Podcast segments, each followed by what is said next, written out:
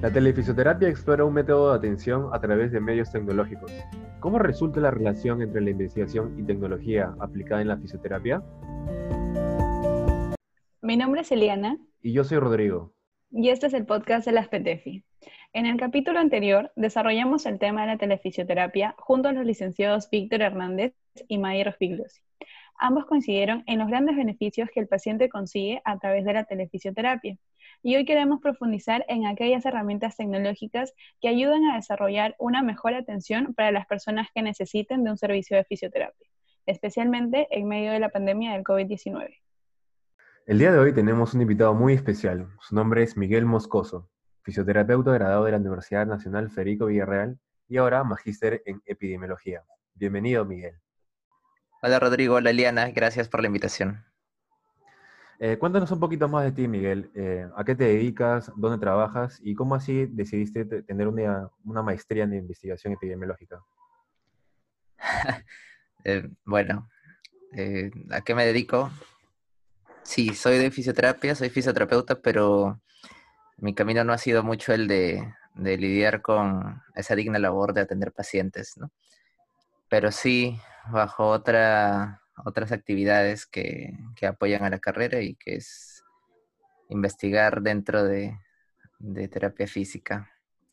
Eh, ¿Qué me lleva a estudiar epidemiología? Eso, eso, esto, tener mejores herramientas para, proponer ideas de investigación. Eh, ahorita lo que me interesa bastante es temas de discapacidad y sobre todo el área de neurología, casos de accidente cerebrovascular o o parálisis cerebral. Son algunos de los proyectos que he venido trabajando y en los que quisiera continuar. Justo acabas de mencionar un punto importante que queremos desarrollar y es sobre tus investigaciones en el campo neurológico. Tengo entendido que has implementado nuevas herramientas en ellos. ¿Podrías hablarnos un poco más al respecto? Bueno, en el caso de, de accidente cerebrovascular ganamos junto con la Universidad Católica un proyecto por tres años que consistía en la elaboración de distintos dispositivos para rehabilitación, interfaces cerebro-computadora, exoesqueletos o incluso videojuegos para rehabilitación de miembro superior. Fueron algunos de los proyectos que trabajamos con el equipo GIRAP de la Universidad Católica. Esto, y en relación a parálisis cerebral, Ah, vimos una oportunidad del uso de explotar el uso de las impresoras 3D para fabricar ortéticos para miembro superior. Eh, todos los trabajos fueron financiados por el gobierno y bueno, siguieron su camino, todavía requieren de, más desarrollo y, más fondos de investigación, que es lo que se pelea todos los días cuando se, uno se dedica a investigación, ¿no? Buscar fondos para que las ideas se hagan realidad. Y en esa misma línea, eh, ¿cómo tú propondrías a los alumnos o a los fisioterapeutas que tengan un mayor apego a la investigación o que desarrollen mayores proyectos de investigación? Es pregunta difícil, ¿no? Esto es como decir cómo hacer que la gente le guste el ceviche o que le guste el arroz con pollo. Es que hay un tema de gustos también, ¿no? Esto, normalmente el, en el ámbito de la terapia física te, invita a ser una persona más activa, ¿no? Más directa, más eh, que haga cosas directamente con el paciente. La labor de investigación se suele ver como una labor de oficina, un poco más, más pasiva, menos, menos complicada. Cada uno tiene sus, sus, propias, sus propios desafíos, ¿no? Esto, ¿Cuál sería la recomendación? Básicamente, cada estudiante encuentre el, perfil que le gusta más, ¿no? Hay muchísimas cosas interesantes que trae la investigación, como el hecho de poder decir qué sirve y qué no. Ahorita estamos en un contexto muy importante, ¿no? En el caso de esta pandemia de COVID, se sigue discutiendo si se debe usar o no se debe usar un medicamento creo que es una discusión que se debe traer a ámbitos de terapia física, ¿no? Si se debe usar o no usar cierto dispositivo, cierto tratamiento, cierta técnica novedosa, ¿se debe o no se debe usar? ¿Hay beneficios? ¿Hay perjuicios? Todas esas preguntas pueden ser respondidas en, investigación.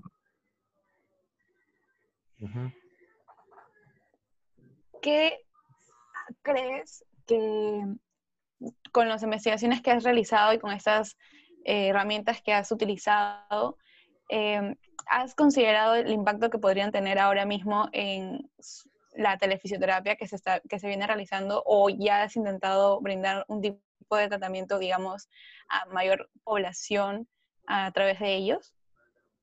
Bueno, así personalmente no hemos podido hacer estos proyectos de forma masiva. Estamos limitados por el presupuesto que nos da el gobierno para hacer el proyecto, pero sí hay aspectos interesantes. Por ejemplo, este desarrollo de un videojuego para hacer más interactiva la rehabilitación de un paciente con ACV tenía un buen fin y era el de, saturar los, los centros de salud que muchas veces están llenos sin horarios para poder brindar atención al paciente. Una atención que tiene que ser muchas veces muy dedicada.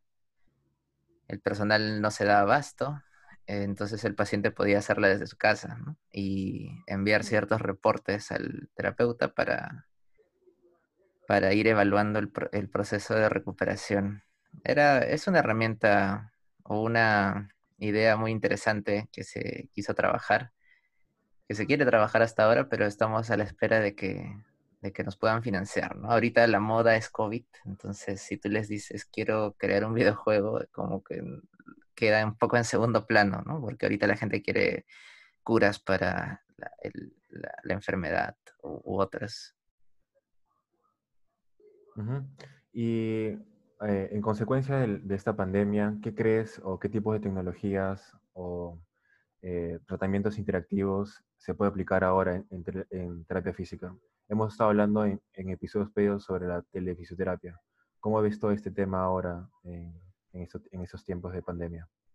Bueno, hay pros y contras, ¿no? No somos un país con alta conectividad, eso nos juega mucho en contra. Esto, aparte que tenemos un sistema, diría, medio paternalista, ¿no? En el cual el paciente espera muchísimo de, de su tratante, un terapeuta, y no, no desarrolla esto que se conoce como autoeficacia, ¿no? El mismo paciente no tiene un rol activo en su recuperación y la telefisioterapia más bien invita a ello, que el paciente sea más, que esté más empoderado con su propia recuperación. Complicado en un escenario donde muchísima población tiene una edad que no está tan familiarizada con los dispositivos digitales, pero es algo que va a cambiar con el tiempo, ¿no? Cada vez esta brecha va a ser menor, y la telefisioterapia tiene una oportunidad interesante en eso, en esos aspectos que desarrollen la autoeficacia del paciente. Yo diría que el 80% de casos que han visto mis colegas o que alguna vez vi yo cuando me dedicaba a la clínica eran de manejo de dolor que involucraban mucho mucho apoyo del mismo paciente, ¿no? Y si el paciente no tomaba las riendas, las soluciones demoraban en llegar. Otro escenario que tenemos es que el sistema de salud es muy pasivo, ¿no? En, tratamientos. Aún, aún muchos, muchos hospitales ofrecen una cartera de servicios de terapia física pasiva, que probablemente poco aportan en el proceso de recuperación. Así que sí, sí, sí, si se debe aplicar telefisioterapia para ese 80% de casos, diría yo que se verían solucionados muchos, muchos problemas, ¿no?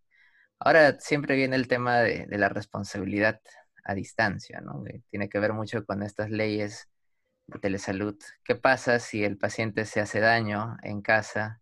¿De quién es la responsabilidad? Esto, si hay prescripciones, esas prescripciones en línea deben ser personalizadas. Eh, existe la posibilidad de que el, paciente grabe estas sesiones y las comparta. Hay muchísimas cosas ¿no? que, pueden, que pueden ocurrir en esta, bajo esta modalidad. O tal vez, si digamos, ¿no? Este, la, la, sesión se da por un, por un link, por un enlace y eh, el paciente comparte el enlace a múltiples personas se pierde el trabajo individualizado del terapeuta. El terapeuta está ofreciendo un trabajo para muchas personas cuando en realidad se le está pagando para uno solo. hay muchísimas cosas que discutir alrededor de la telefisioterapia, ¿no? Bajo todas las bondades que tiene, también todos los desafíos que se va a encontrar. Pero estoy divagando, estoy divagando. Esto, no, no, te preocupes, a mí, eh, a mí me interesa mucho escuchar justo esos puntos de vista porque algunos ya los hemos mencionado en el capítulo anterior y yo quisiera resaltar eh, sobre todo lo que dices eh, del rol paternalista que se tiene sobre el personal de salud y cómo el fisioterapeuta también, el paciente genera las expectativas sobre su tratante, como dices, y me interesaría enfocarlo hacia estas investigaciones que tú has hecho, porque tú has ah, realizado estas investigaciones a partir de medios tecnológicos.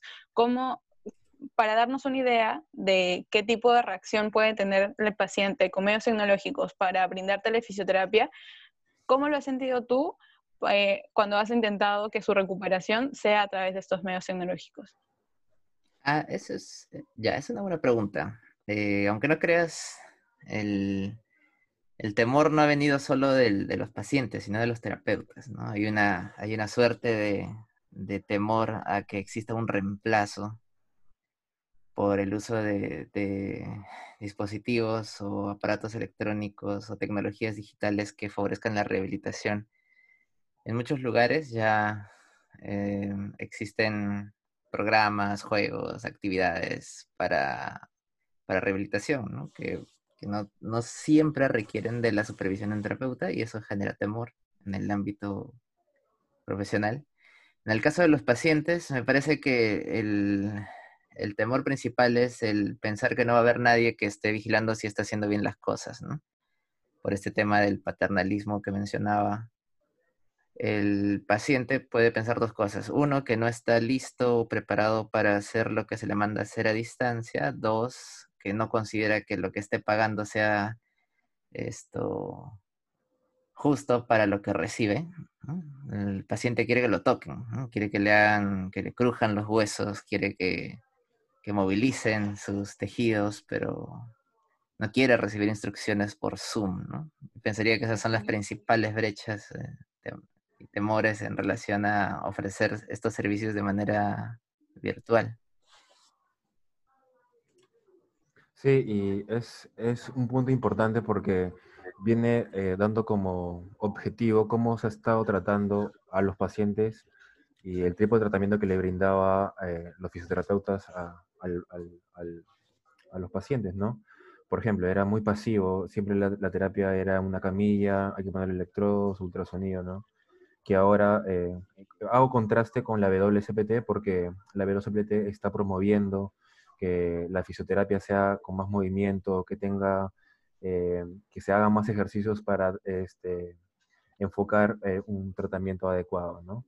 Eh, bueno, Miguel, que queríamos agradecerte que estás presente en, esta, en este podcast. ¿Hay algunas palabras finales que quieras mencionar, tal vez dando una motivación a los que están haciendo una investigación? Ah, bueno, esto, ¿qué puedo decir? Creo que el, tema de investigación es un tema muy árido todavía en el país. Em, investigar en áreas de rehabilitación es complicado eh, y a veces son otros profesionales los que, los que abordan los temas que deberíamos abordar nosotros, ¿no? Por ejemplo, hace un par de semanas, fui invitado para ser esto jurado del concurso de proyectos de investigación de, de IETSI, que es esta entidad de, salud que genera evidencia en favor de, la salud de las personas.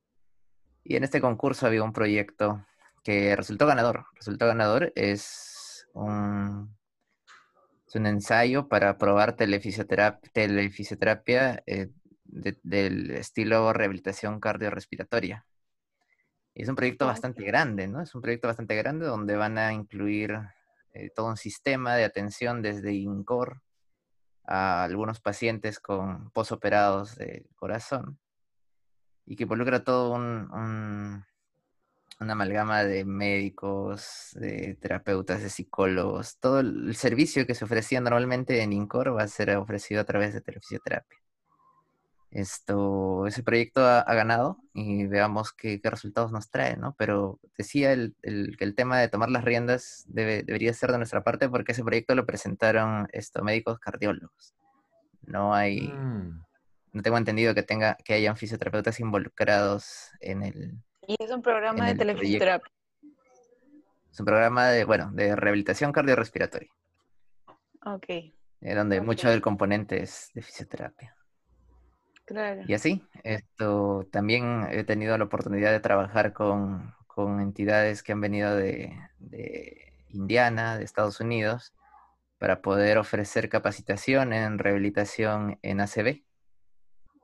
Esto, y estas, estas iniciativas han tratado de llegar a distintos lugares, pero solo han podido llegar a algunos hospitales por temas de trámites y otras cosas, ¿no? Entonces, todavía estamos en pañales aquí, incluso si vienen entidades extranjeras para hacer cosas importantes en el área de terapia física, se ven limitadas por lo que las autoridades pueden manejar.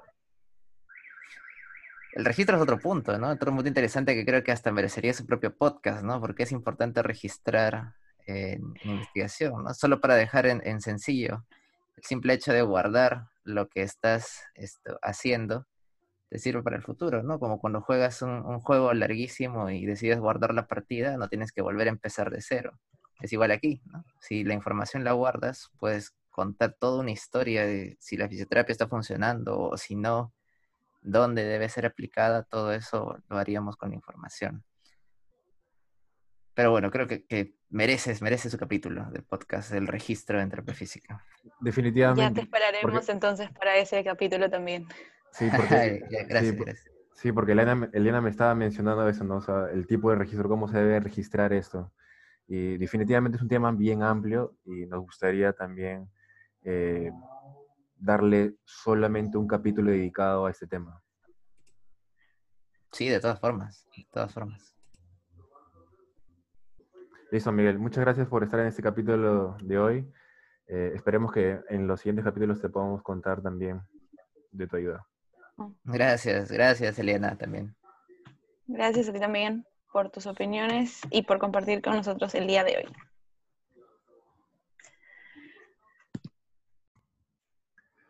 Ha sido un gusto compartir este episodio de podcast con todos ustedes. No se olviden de seguirnos en nuestras redes sociales de Instagram, Facebook, Twitter y YouTube. Y con nosotros será hasta la próxima oportunidad.